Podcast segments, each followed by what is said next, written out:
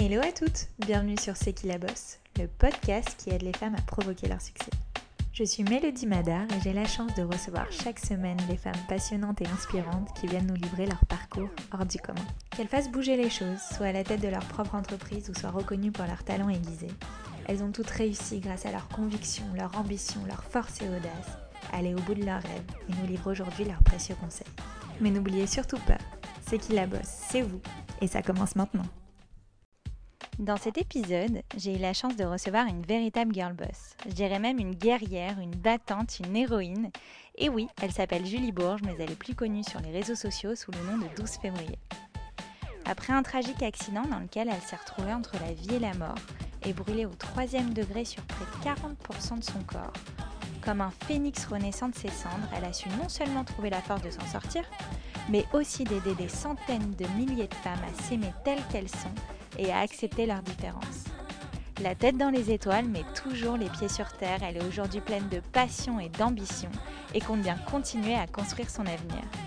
Je vous laisse alors découvrir notre échange et j'espère qu'il vous donnera une bonne dose d'inspiration, de confiance en soi et d'ambition. Et si c'est le cas, n'hésitez pas à noter le podcast et à me laisser un petit commentaire. Ça me ferait énormément plaisir de savoir que ce podcast continue à vous plaire. Belle écoute à vous. Hello Julie, merci beaucoup d'avoir accepté mon invitation. Hello, avec grand plaisir. Je suis vraiment ravie de te recevoir sur C'est qui la bosse car euh, je t'ai découvert il y a quelques années déjà euh, chez Ardisson. Et euh, depuis, je te suis régulièrement sur les réseaux sociaux et je suis hyper impressionnée bah, par ta force, l'image et les messages que tu véhicules. Donc j'ai hâte d'en apprendre plus sur toi et ton Ben, parcours. Du coup, on a l'habitude de commencer ce podcast toujours par un petit retour en arrière. Alors, est-ce que tu peux nous dire ce que tu voulais faire quand tu étais enfant? Quels étaient tes rêves, tes ambitions, tes passions? Est-ce qu'il y avait un métier que tu rêvais d'exercer? J'ai toujours été, quand j'étais enfant, j'ai toujours été un peu indécise. Euh, je savais pas trop ce que je voulais faire de ma vie. Mais je sais que, enfin, passionnée avec, avec ma meilleure amie d'enfance. On voulait absolument ouvrir une boulangerie ou un restaurant. Euh, Mmh. et, et puis après, ça se dirigeait plus vers des métiers comme, euh, comme vétérinaire ou des choses comme ça. Euh, après, je me suis rendu compte des études qu'il fallait faire et j'ai un peu lâché prise. Donc ça, c'était vraiment quand j'étais petite. J'ai pas eu de métiers vraiment qui m'ont passionnée ou qui m'ont guidée. En fait, je, je me suis toujours un peu écoutée et j'ai laissé le temps faire les choses, si je peux dire. Revenons un peu sur ton parcours.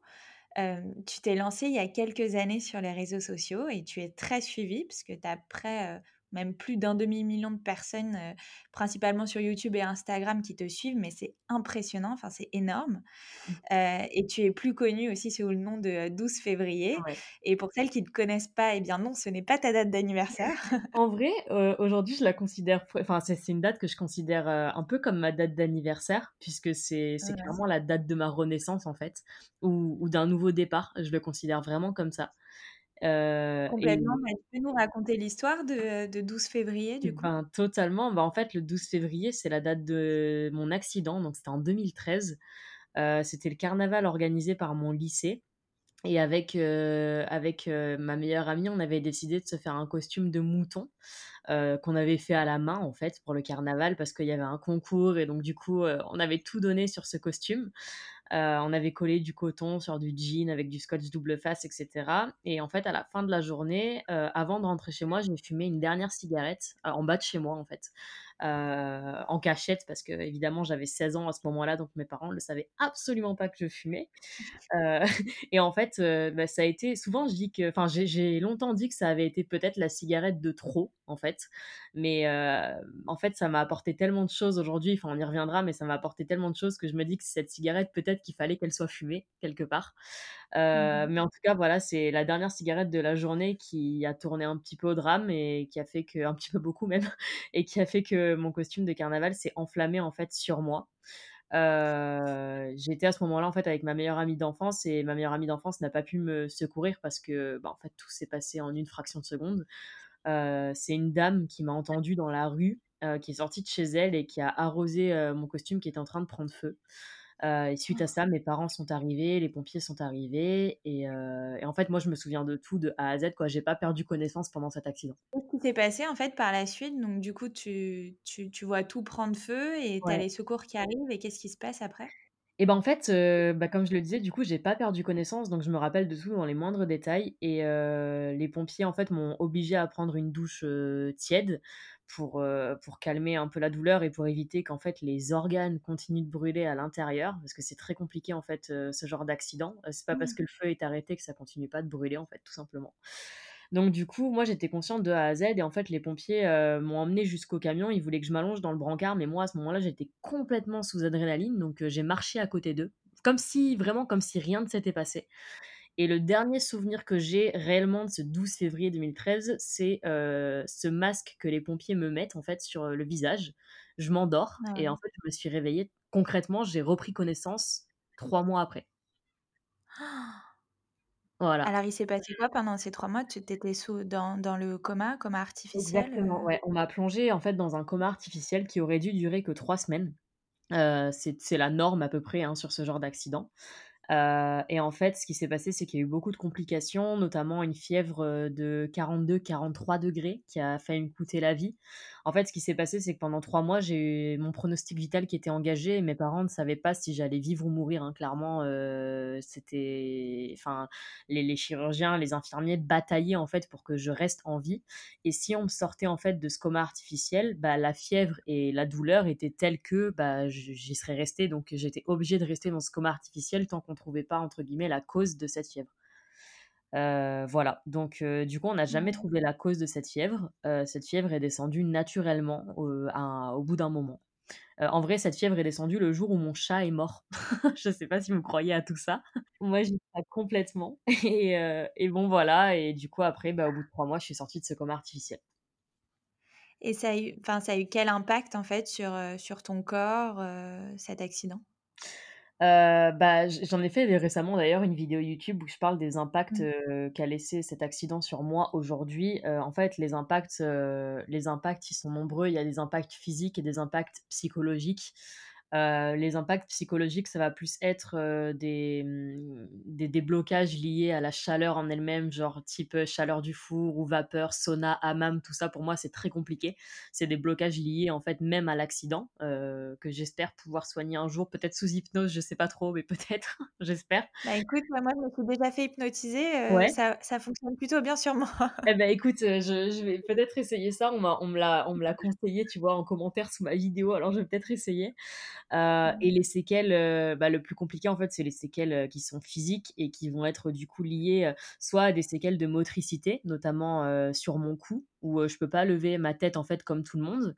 Voilà et après ça va être des séquelles, tu vois, liées par rapport au regard des gens. Regard des gens, la discrimination quand tu veux essayer de retrouver un taf. Heu, bon, alors moi, en l'occurrence, je suis sur Instagram et sur les réseaux sociaux, j'en ai fait mon travail, mais pour d'autres grands brûlés, c'est beaucoup plus compliqué.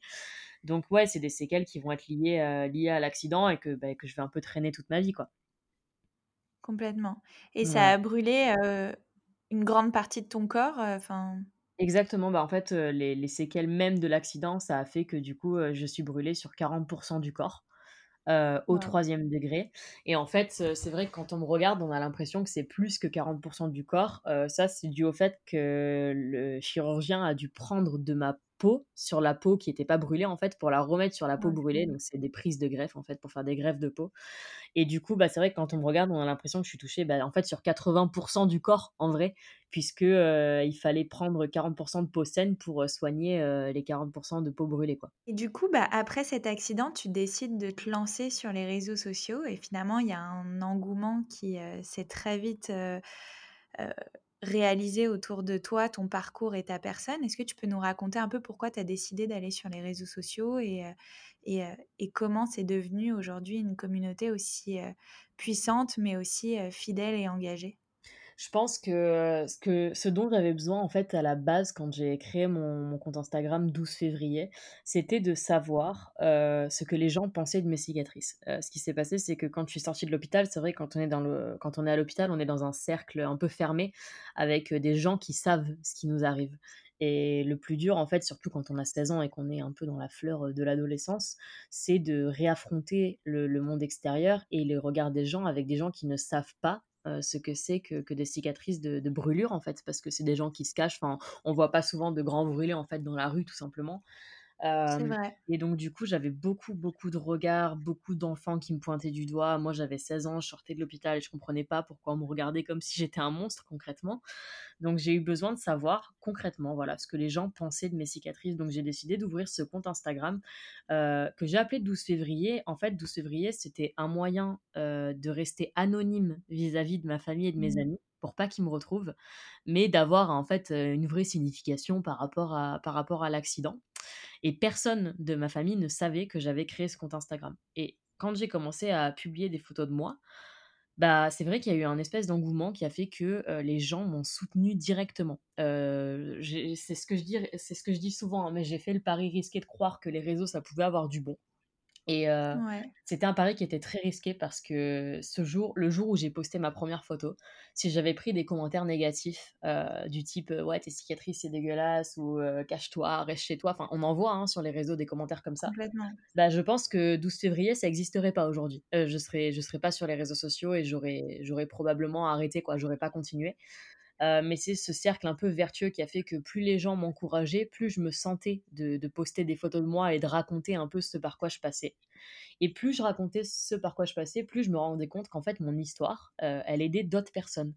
Et là, je me suis dit que si je pouvais aider d'autres personnes grâce à mon accident, bah, il fallait que je continue en fait parce que moi ça moi ça m'aidait à avancer et en même temps j'aidais d'autres personnes. Et le cercle vertueux je crois qu'il s'est créé là et que la communauté autant engagée autant fidèle euh, pour moi c'est ce que je dis souvent mais c'est un peu comme ma deuxième famille. J'ai grandi avec eux. Moi ça fait depuis fin, fin 2015 que je suis sur Instagram maintenant Ah euh, oui. et fin 2015 que cette communauté elle me suit et que à chaque fois j'ai partagé mes petites victoires avec eux euh, Enfin, ils m'ont vu enlever mon écharpe, ils, ils m'ont vu remettre un t-shirt pour la première fois, remettre un short, ils m'ont vu remettre mon maillot de bain pour la première fois depuis 5 ans. Enfin, en fait, ouais, c'est quelque chose qui est. C'est pas genre qu'un simple partage sur les réseaux sociaux. Pour moi, Instagram, ça a été ma thérapie, en fait. Complètement. Voilà. Et tu l'as lancé donc du coup combien de temps après être sortie de l'hôpital? Enfin, tu es restée combien de temps à l'hôpital et Alors, après tu as décidé d'aller sur les réseaux au bout de combien de temps? ouais, bah en fait, je suis restée euh, 5 mois à l'hôpital en tout. Pendant 5 mois, je suis OK. restée hospitalisée. Donc, je suis, en fait, je suis rentrée à l'hôpital en février, donc 12 février 2013, et je suis sortie le 12 juillet 2013, donc pile poil 5 mois après. Et j'ai ouvert mon compte le 13 novembre 2015, donc deux ans après, quasiment. Deux ans et demi après, ouais. Ouais, donc il t'a fallu quand même 2 ans pour, heu, Et ben, pour en oser fait, aller ouais, sociaux? exactement. Je crois que c'est ces 2 ans où, en fait, j'ai eu besoin de me réapproprier, si je peux dire, entre guillemets, «mon corps» et de réapprendre à vivre avec, ce corps qui était qui était brûlé, et que enfin, en fait, ce corps, j'avais l'impression que c'était pas le mien et je pense que toute cette période de transition de 2 ans, elle a été super importante. C'est pareil, pendant 2 ans, je me suis pas remis avec un garçon, j'ai fait le choix de rester seule Heu, même s'il y avait des garçons qui me plaisaient et cetera, bah, je crois que j'avais besoin de ces ces 2 ans-là pour me ouais, pour me réapproprier mon corps, pour me retrouver tout simplement. Et je crois que du coup, quand j'ai réussi à me le réapproprier d'une certaine manière, j'ai pu en parler aussi sur les réseaux en parallèle. Tu as voulu rester anonyme justement, heu, Ouais. auprès de tes proches et de ta famille et heu, comment ça s'est fait finalement quand ils ils t'ont vu sur les réseaux? Est-ce que tu leur as dit? Est-ce qu'ils t'ont découvert? Heu, comment ça s'est passé? En fait, j'ai pas eu le choix. En fait, ce qui s'est passé et ça a été, heu, si je peux dire, le premier boom, heu, de mon compte Instagram qui a pris genre 3000 abonnés d'un coup, c'est, heu, le youtubeur Thibaut InShape, qui a qui est tombé sur mon compte Instagram. Et c'est vrai qu'à ce moment-là, moi, je faisais beaucoup de fitness, c'était un peu ma reconstruction, elle est beaucoup passée par le fitness, et en fait, Thibaut est tombé sur mon histoire et du coup, il a voulu en parler sur sa chaîne YouTube et c'est vraiment le premier à qui j'ai donné mon histoire et à qui j'ai dit: «OK, vas-y, heu, je te je fais une interview, je te raconte ce qui m'est arrivé, vraiment, mais je te fais Mmh confiance et fais-en quelque chose de cool, fais-en quelque chose de bien, quoi». Et à partir du moment où, en fait, Thibaut en a parlé, bah, Thibaut, à ce moment-là, a été suivi par un un peu plus d'1 000 000 de de personnes sur YouTube déjà Ah ouais. et et du coup, bah, à ce moment-là, je me suis doutée que, bon, bah, mes parents, ils allaient forcément tomber dessus ou si c'était pas mes parents, c'était mes frères, quoi et que, bah, du coup, il allait peut-être falloir que je leur dise que j'avais créé un compte Instagram, heu, que j'avais appelé 12 février Heu, voilà, donc j'ai pas eu trop, trop le choix et au début, c'est vrai que ça a été compliqué, notamment, heu, notamment vis-à-vis de ma maman. Parce qu'en fait, elle avait l'impression que je me confiais plus à des gens que je ne connaissais pas qu'à elle. Pour moi, c'était une manière de la protéger aussi, et c'était plus facile de me confier à des gens que je ne connaissais pas, heu, qu'à ma propre famille, sur certains sujets du moins. C'est vrai qu'avec ma mère, je parlais jamais du regard des gens et cetera parce qu'en fait, je la protégeais et je voulais pas lui faire de mal. Je sais qu'elle elle souffrait déjà suffisamment de cet accident pour qu'en plus je lui expose mes craintes et mes peurs. Du coup, c'était beaucoup plus simple d'en parler sur les réseaux sociaux. Alors ça a été compliqué au début et elle m'a dit: «Mais qu'est-ce que tu fais? Tu t'affiches, enfin, ces gens, ils connaissent enfin, ils connaissent rien de ta vie, ils étaient pas là le jour de l'accident, ils savent pas et cetera» et en fait, quand elle a vu que plus plus je m'exprimais sur les réseaux sociaux, plus j'avançais, plus je me découvrais, plus j'arrivais à me remettre en t-shirt, en robe et cetera, bah, plus elle a compris que c'était c'était ma thérapie et que c'était un peu, heu elle dit souvent que Instagram, ça a été ma bouée de sauvetage, quoi. Et du coup, après cette, heu, cette interview, heu, sur YouTube, bah, là, ça a complètement décollé de ton côté? Bah, ouais, ça a commencé en fait à décoller, à partir de cette interview, enfin de de cette, de cette vidéo pardon avec, avec Thibaut InShape. Et puis après, bah, ouais, ça ça a un peu eu cet effet, cet effet boule de Boule de neige, Ouais, ouais, ouais. carrément, où ça ça a continué de monter. Heu et puis en fait, en 2016, je me suis faite réopérer. Heu, je suis retournée à l'hôpital, donc 3 ans après mon accident, heu, pour me faire une opération de motricité au niveau du cou, pour, heu, récupérer un peu, heu, ouais, un peu de mouvement que j'avais perdu. Et le fait, je sais pas, de retourner à l'hôpital et d'en parler sur les réseaux sociaux, ça a pareil, ça a eu un effet très, heu les gens en fait, ils l'ont pris à cœur. Ma communauté l'ont vraiment pris à cœur en mode: «Waouh, putain, genre la meuf, elle retourne à l'hôpital où elle a été pendant 5 mois pour essayer de de de regagner en motricité». Enfin, je crois qu'ils ont vraiment ressenti ce que moi j'ai ressenti. En fait, cette opération, j'avais pas envie de la faire et j'ai essayé de la faire pour récupérer juste de la motricité. C'était pas vraiment une question d'esthétique en fait, au final. Et heu et ça m'a ouais, en fait, ça m'a c'était une épreuve, en fait, de retourner à l'hôpital et les gens l'ont senti et à partir de là, je en fait, je je m'en rappelle, mais comme si c'était hier, je me rappelle que j'ai passé les dix mille abonnés dans mon lit d'hôpital, heu et je suis sortie de l'hôpital, j'avais vingt mille abonnés et Énorme! mode: «Waouh!» mais en fait et je suis restée un mois à l'hôpital et en un mois, ça montait, ça montait et j'ai passé les trente mille abonnés peu de temps après, en 2016 et en et ça en fait, ça faisait que monter. Mais plus ça montait, en fait et moi, je m'éloignais et comme aujourd'hui, en fait, heu, c'est marrant, on a commencé ce podcast et tu m'as dit: «Tu as plus d'un demi million de personnes qui te suivent en cumulé», je le savais même pas.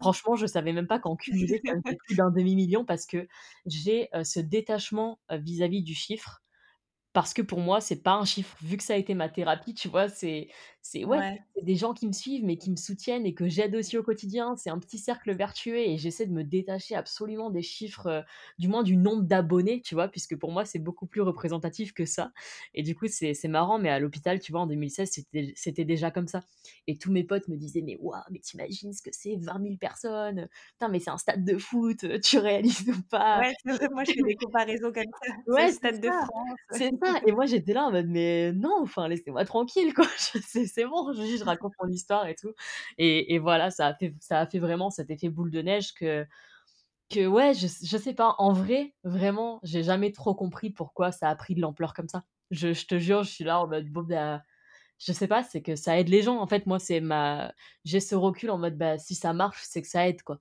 Est-ce que tu as déjà rencontré ta communauté? Est-ce que, heu, est-ce que tu sais qui qui sont les personnes qui se qui te suivent, heu, qui sont là pour toi, qui te regardent au quotidien, heu, Mmh. ou pas du tout? Ah ouais, totalement. Bah, j'essaie d'avoir ce lien, heu, j'essaie d'avoir ce lien qui est très proche quand même avec ma communauté où j'essaie de, heu, de de de les rencontrer à travers d'évén au travers d'événements, au travers de meetings, au travers de jeux concours des fois. Enfin, tu vois, j'essaie vraiment d'avoir un un lien qui est qui est plus que virtuel. En fait, pour moi, c'est ça le plus important et il y a pas si longtemps, bah, en janvier, j'ai fait un vide dressing 100% caritatif où, heu, bah, en fait, en tant qu'influenceur, on on reçoit énormément, vous êtes pas sans le savoir, hein, on reçoit énormément de fringues, de produits de beauté et cetera.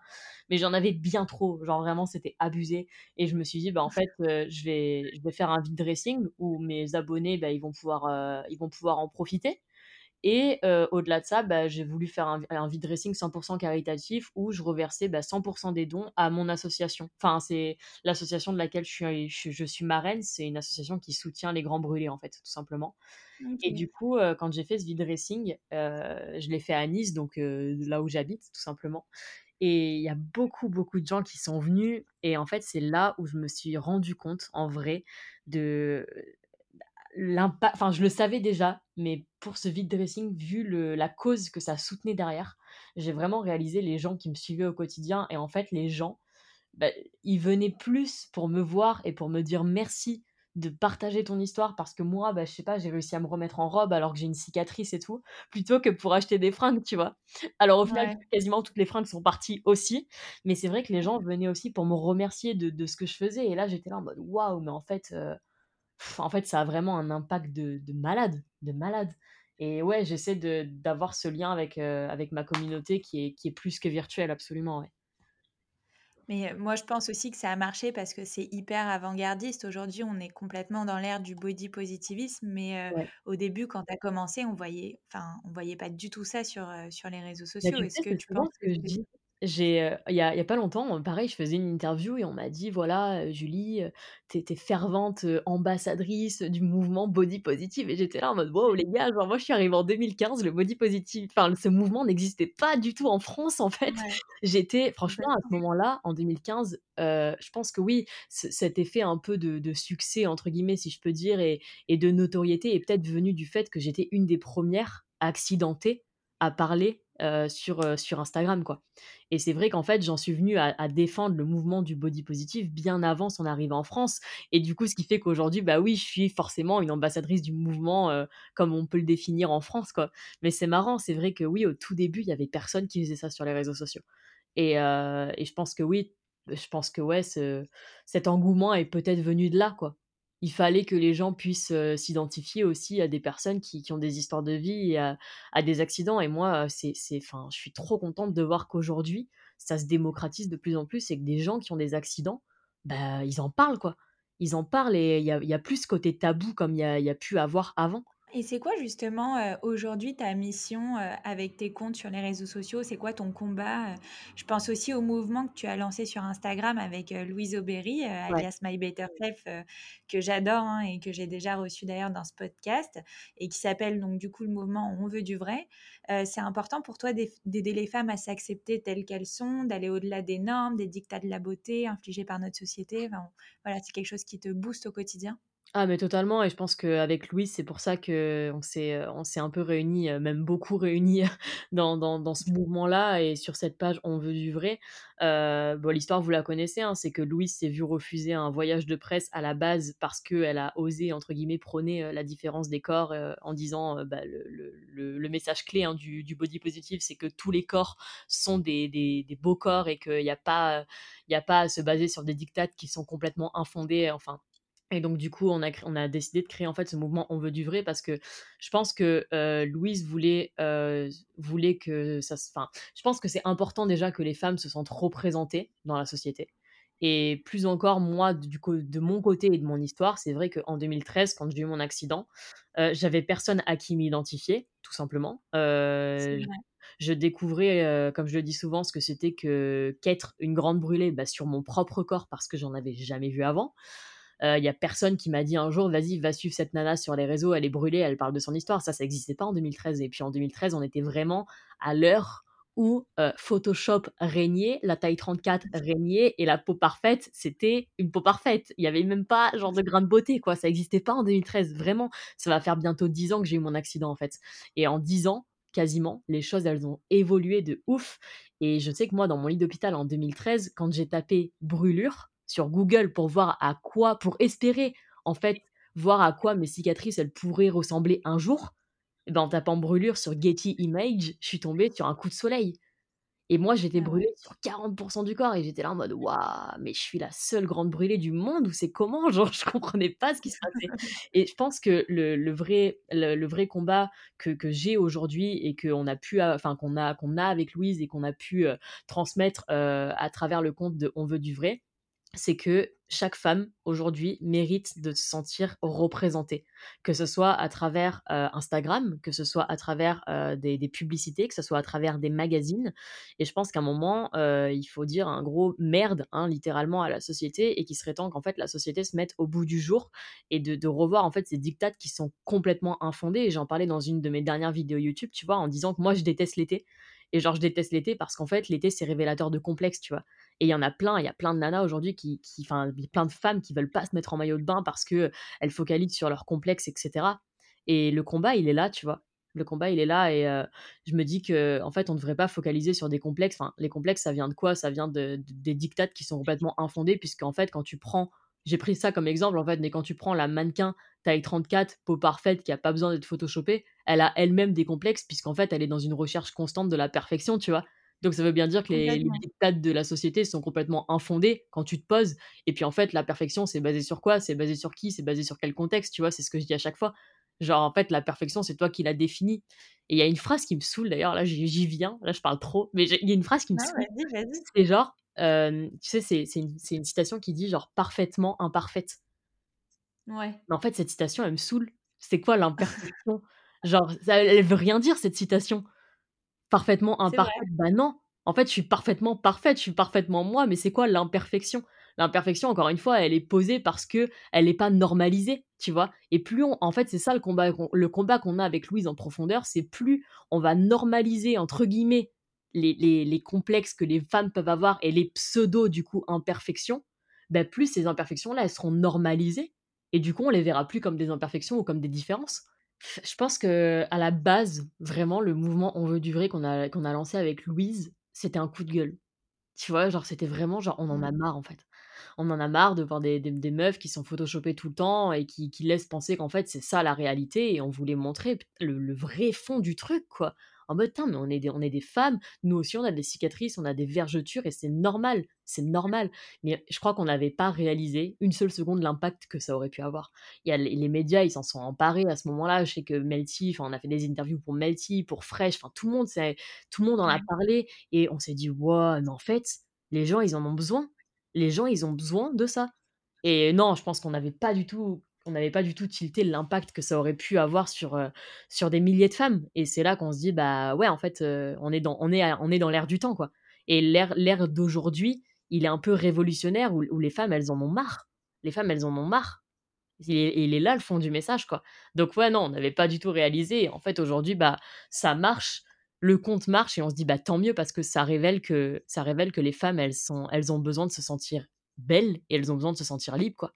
On dit souvent avec Louise que, en fait, le un compte Instagram de base n'est pas censé vous faire complexer et un compte Instagram est censé vous inspirer et vous faire du bien. En fait, comme n'importe quel magazine que vous allez lire ou comme n'importe quelle émission de télé que vous allez regarder, une fois que vous avez fini votre magazine, vous devez vous sentir bien. Une fois que vous avez scrollé votre compte un compte Instagram, vous êtes pas censé, vous sentir complexé et c'est pour ça que moi, j'appelle souvent ma communauté à se désabonner, tout simplement, des comptes qui leur font du mal, en fait, qui leur qui leur font, en fait, se se remettre en question de le dans la dans le mauvais sens du terme et moi, j'ai déjà dit à ma communauté: «Mais en fait, même si moi, je vous fais complexer parce que vous trouvez que je m'accepte trop, mais que vous, de votre côté, vous arrivez pas à vous accepter et qu'en fait, ça vous crée des complexes, beh, désabonnez-vous. Désabonnez-vous parce que mon message, il faut pas qu'il soit là, en fait». Tu parlais justement tout à l'heure que tu avais du mal à expliquer euh, l'engouement qu'il y a eu autour de toi et de ton compte Instagram euh, 12 février. Mais est-ce que tu aurais quand même, je sais pas, des conseils, des astuces à nous donner, euh, voilà, à toutes celles qui t'écoutent euh, aujourd'hui et qui ont envie de se lancer sur les réseaux sociaux?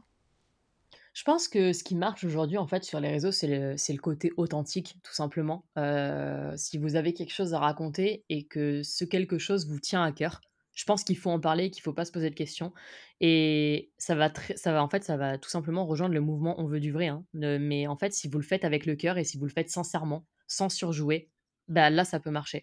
En fait, si vous le faites dans le but de percer à tout prix, si vous le faites dans le but de gagner de l'argent sur Instagram ou si vous le faites dans le but d'avoir une pseudo notoriété, je pense qu'aujourd'hui ça ça ça a marché, hein, attention, hein, ça a marché en Mhm. 2015, ça ça a marché pour beaucoup de personnes. Je pense qu'aujourd'hui, en 2020, heu, la non-sincérité et et le fake, le faux semblant ne marche plus et plus Je vous suis allez d'accord être avec vrai toi. voilà et plus vous allez être vrai dans dans votre manière de transmettre et dans votre manière de rester, en fait, fidèle à vous-même et à votre message, plus ça va marcher. Voilà. Moi, je sais qu'aujourd'hui on peut se remettre en question, attention, hein, on peut se remettre en question, on peut s'engager sur d'autres sujets, mais le plus important, c'est de rester fidèle à ce qu'on est. Voilà, Ok, bah merci beaucoup pour ce conseil. avec plaisir. Et euh, écoute, nous, on est sur C'est qui la bosse et on aime bien parler un peu business ici Yes. aussi. Alors comment aujourd'hui tu profites de ta notoriété et de ta visibilité pour gagner ta vie? Heu, d'où tu tires tes revenus? Est-ce que c'est grâce justement au marketing d'influence et donc aux partenariats et collaborations que tu fais avec les marques? Ouais, totalement, totalement, heu, alors après je je suis très sélective dans les marques avec lesquelles je vais travailler, heu, idem pour les interviews que je vais donner, en fait. Donc je suis très sélective de là-dessus. la chance. Ouais, bah, en fait, vous avez a vous avez un un message et une ligne éditoriale de base qui qui correspond beaucoup au message que que je peux faire passer sur les réseaux sociaux. Heu, Mmh. donc je fais très attention en fait, heu, voilà, je suis très sélective sur mes partenariats, sur les interviews, heu, en fait, je suis très sélective avec qui je vais m'associer, tout simplement. Et donc mon mon principe ma principale source de revenus, elle est sur Instagram. YouTube, c'est c'est vraiment complémentaire, mais c'est vraiment Mmh sur Instagram, grâce justement, oui, au au placement de produits, aux partenariats, aux collaborations, et notamment aux conférences de plus en plus que que je peux réaliser aussi. OK, bah, ça Voilà. c'est génial. C'est Ouais. c'est vraiment, heu, un aspect qu'on connaît moins, le fait d'être rémunéré pour donner des conférences. Ouais, c'est vrai. Et bah, du coup, j'ai été, heu, par exemple, heu, je sais que récemment, heu, bah, avant le avant le avant le le Covid-19, Mmh. heu, j'ai j'avais fait une, heu, une jolie conférence pour un salon bio et j'avais été rémunérée pour ça et c'était une conférence d'1 heure et en fait, l'expérience, elle était super parce que, bah, ça revient, en fait, à faire exactement l'exercice qu'on est en train de faire aujourd'hui, heu, sur le podcast, mais en face à face avec, heu, peut-être, heu, 400-500 personnes devant soi et et j'aime beaucoup ce côté-là aussi et c'est vrai que c'est un côté que c'est un côté qui est moins, qui est moins abordé sur les réseaux sociaux. C'est vrai qu'il y a peu de gens qui donnent finalement des conférences, dans dans la vraie vie, mais c'est un aspect aussi de de entre guillemets «de ce business-là», quoi. Et comment tu gères tes collaborations avec les marques? Est-ce que tu as un agent qui s'occupe de tes contrats? Ouais, ouais, totalement. Il y a eu un, tournant, à 180°, hein, de la part des marques, heu, mais parce que je pense qu'il faut être, heu, il faut être dans l'air du temps aussi.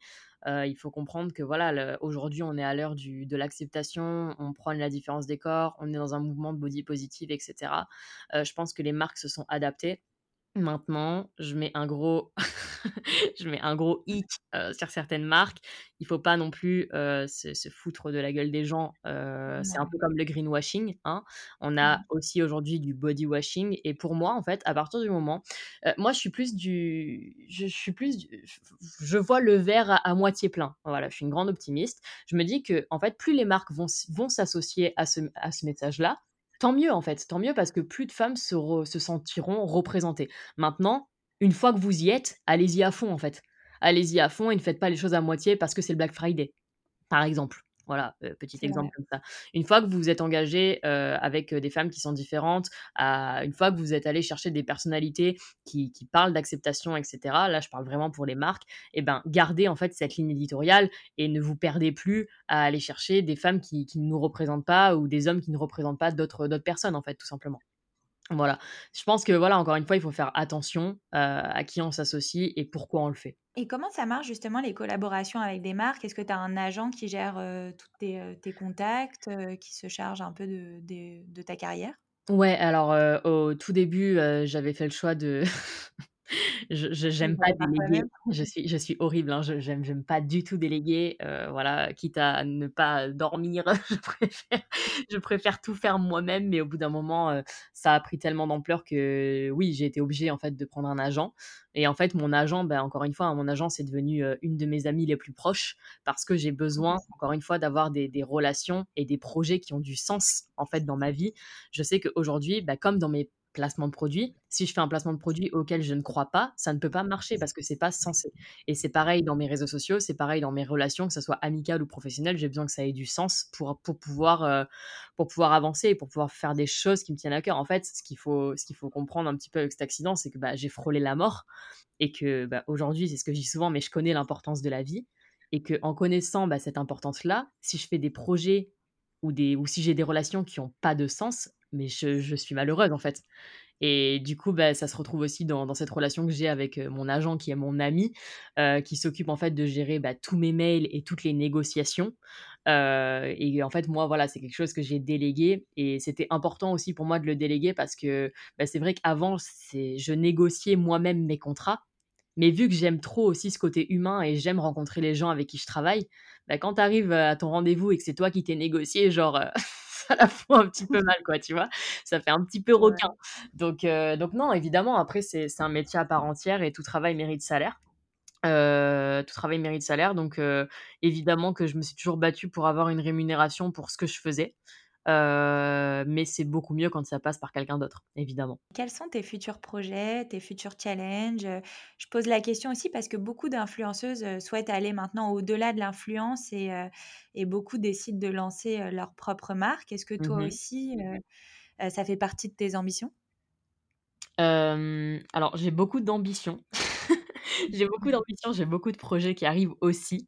Heu, par contre, je suis du genre à à pas trop les dire en avance parce que genre j'ai l'impression que sinon ça va me porter, heu, ça va me porter le la poisse donc ouais, voilà.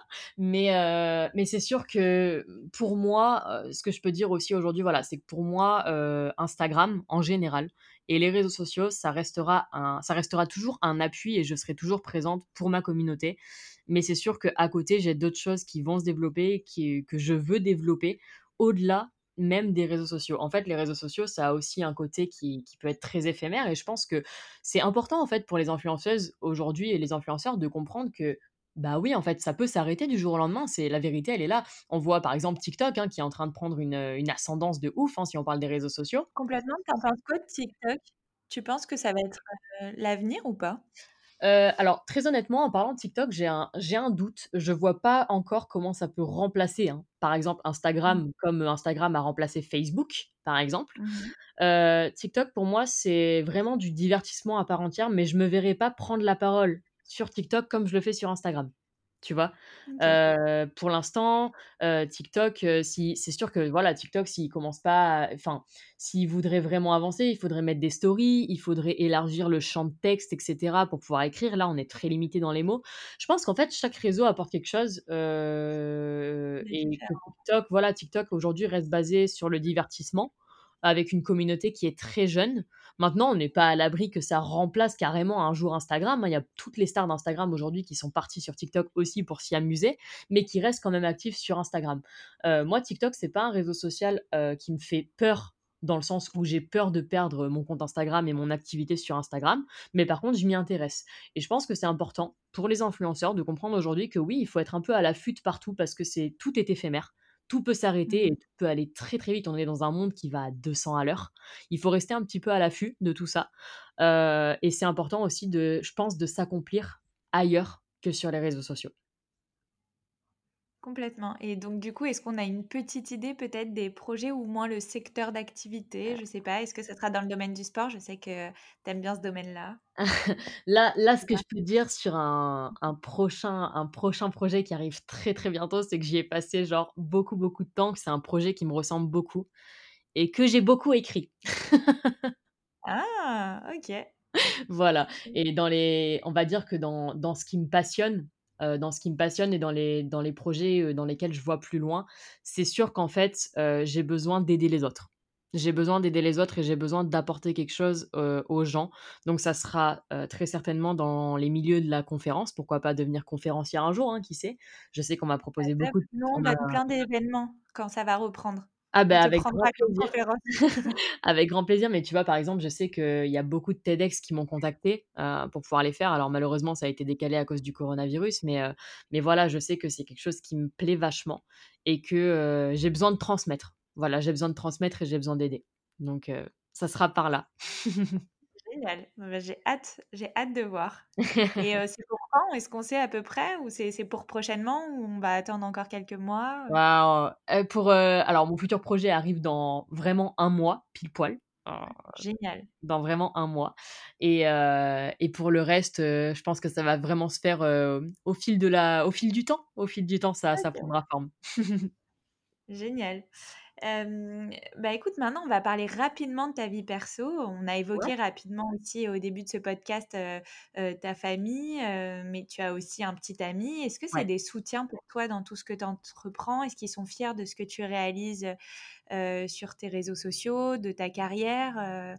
Voilà, est-ce que c'est un appui pour toi? Ouais, totalement, bah, c'est mon soutien principal, hein. C'est vraiment mon soutien principal, que ce soit, que ce soit ma famille, mes meilleurs amis ou mon chéri. C'est ce qui me permet aussi, ma famille, mais enfin, c'est ce qui me permet de garder les pieds sur terre, aussi, on va pas se mentir. Je pense que si j'étais seule dans dans tout ce milieu avec toute cette notoriété, j'aurais peut-être pas autant les pieds sur terre. j'ai une citation, que j'adore, que que que j'ai écrite et que et qui dit qu'en fait moi je voilà, j'aime bien garder, j'aime bien garder les pieds sur terre et, la tête dans les étoiles, tu vois. Je, suis une grande, euh, je, rêve beaucoup, je rêve beaucoup, j'ai beaucoup de projets, beaucoup d'ambitions, mais je garde les pieds bien ancrés euh, sur terre et j'ai mes parents qui sont là pour ça aussi, pour me dire wow, wow, wow, wow, tu restes la petite Juju là qui marchait pieds nus dans ton jardin en couche culotte, ok, donc euh, reste tranquille. mais c'est important, c'est important d'être entouré, c'est important d'être entouré, d'avoir les pieds sur terre et c'est mon, c'est mon soutien principal. Bien sûr qu'ils sont super fiers de moi.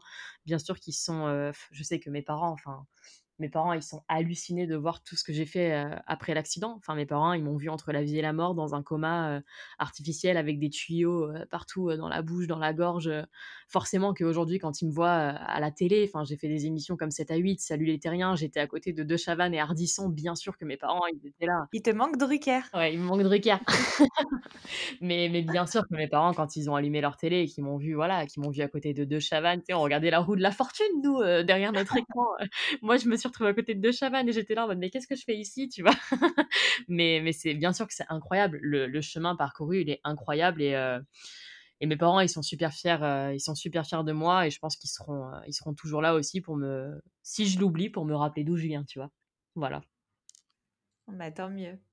Tant mieux. Eh bien, écoute, Julie, le temps file et le podcast touche bientôt à sa fin. Et bah, écoute, j'ai l'habitude de le terminer toujours de la même manière. Alors, est-ce que, il y a quelque chose que tu aimerais nous partager? Quel est le, le meilleur conseil que tu pourrais donner à quelqu'un et donc à toutes celles qui t'écoutent aujourd'hui? ça peut être aussi un mantra, hein, une citation qui te parle. Je sais que tu en partages régulièrement, des quotes sur ton sur ton Instagram. Donc voilà, est-ce que tu as un dernier conseil, quelque chose d'assez inspirant et qui peut nous booster? Une des citations vraiment qui, qui dirige ma vie, c'est, «N'attends pas que la tempête passe, danse sous la pluie» et c'est, une manière en fait pour de pour moi et de le rappeler aussi aux personnes qui m'entourent, bah, que, bah, tu vois, tu as beau traverser une épreuve qui est qui est difficile et tu as beau ne pas en voir le bout, si tu apprends à tirer en fait le, positif dans tout le négatif qui peut t'arriver, parce qu'on peut, enfin en fait on peut dire ce qu'on veut, il y aura toujours du positif dans les choses négatives qui nous arrivent. Il suffit juste d'ouvrir les yeux des fois et, de le voir d'un peu plus près. Et eh ben il y a toujours moyen de s'en sortir. Et moi c'est ce que j'ai envie de dire aujourd'hui, c'est que voilà on a tous des épreuves, on a tous des combats, mais qu'il y a toujours moyen et c'est pas bateau, c'est vrai, hein, il y a toujours moyen de s'en sortir. Voilà. Bah écoute, merci, c'est très très beau. Je la mmh connaissais pas cette citation, mais elle est, elle est, elle est pleine d'images et de sens, donc totalement. c'est génial. Bah, écoute, voilà, écoute, merci beaucoup, hein, Julie, pour ton temps bah, précieux, pour, tous ces conseils, cette bonne dose d'énergie et d'inspiration aussi, donc ça m'a fait très plaisir d'en apprendre plus, sur toi et j'espère que notre communauté aussi, mais en tout cas, elles n'arrêtaient pas de te réclamer, donc je pense qu'elles vont être servies, mais Merci beaucoup. Bah écoute, j'ai hâte de pouvoir le partager aussi à ma communauté. Et puis, bah, je te souhaite en tout cas beaucoup de succès dans ce podcast qui est super intéressant. Je les ai tous écoutés et, et c'est vraiment un beau projet. Donc voilà, beaucoup de succès. Merci beaucoup. Merci. Et eh bien voilà les filles, le podcast avec 12 février est maintenant terminé et on se retrouve très rapidement la semaine prochaine pour un nouvel épisode de C'est qui la bosse.